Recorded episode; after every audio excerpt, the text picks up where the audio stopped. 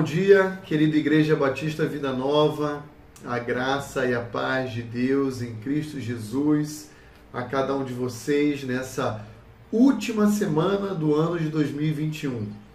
Como passou rápido a nossa semana, não é verdade? Parece que foi ontem que nós estávamos no meio de uma pandemia, no pico aí praticamente da segunda onda chegando ao Brasil e agora então estamos concluindo mais um ano com a graça de Cristo Jesus sobre as nossas vidas, sobre as nossas famílias. Ah, essa semana eu gostaria de propor a você que me acompanha aqui, acompanha o nosso canal, uma meditação sobre um balanço, sobre uma avaliação do ano. É muito comum nessa época nós pensarmos naquilo que nós planejamos realizar ao, ao longo de 2021 e de fato verificar aquilo que conseguiu ser feito e aquilo que ficou pendente para 2022.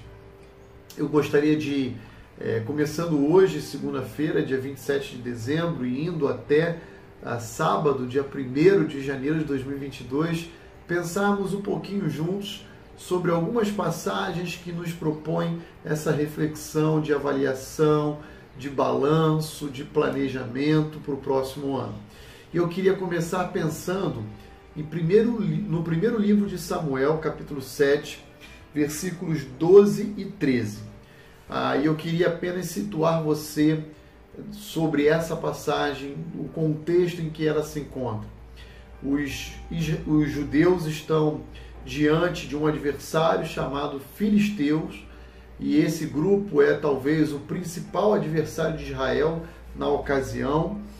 E então Samuel vai sugerir que toda a nação de Israel se concentre numa cidade chamada Mispa. E ele diz, ele diz ao povo: fiquem aí orando, eu vou orar ao Senhor e Deus vai nos dar a vitória.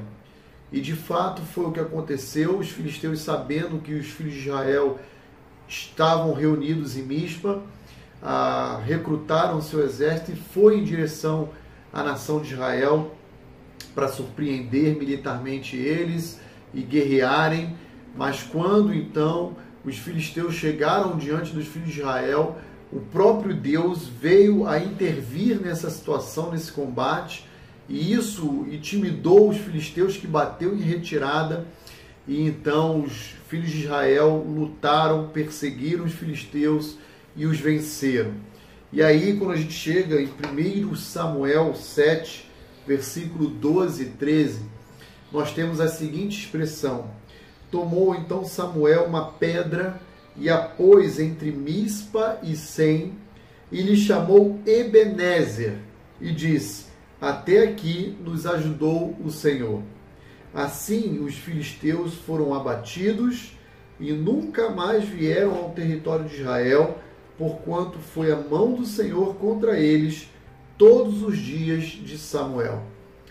Com certeza, a tomar da experiência da nação de Israel diante do seu adversário arquirrival chamado Filisteus, nós também podemos olhar para o ano de 2021 e perceber juntos, eu e você, a nossa família, a nossa igreja, que nós tivemos no início desse ano um arquirrival em comum, chamada pandemia Covid-19 mas agora chegando ao final de 2021, podemos fazer a semelhança de Samuel, levantar um memorial, um altar e dizer: Até aqui nos ajudou o Senhor.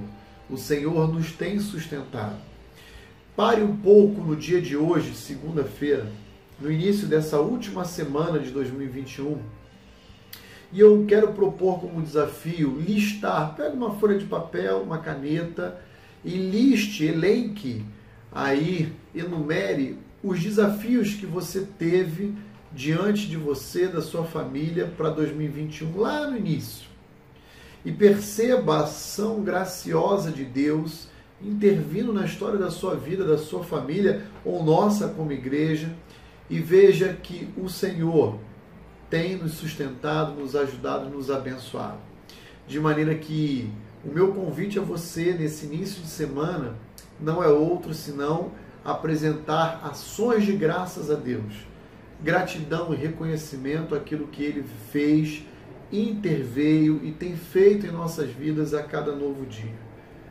Dê graças ao Senhor pelo dom da vida. Dê graças ao Senhor pelo seu sustento, pela provisão, pelo seu emprego. Dê graças ao Senhor pela sua saúde, pela sua integridade física. Dê graças ao Senhor, porque até aqui Ele tem nos sustentado, nos, tem nos ajudado. E o meu convite é que nessa semana eu e você possamos fazer avaliações e planejamentos para 2022. Que Deus o abençoe.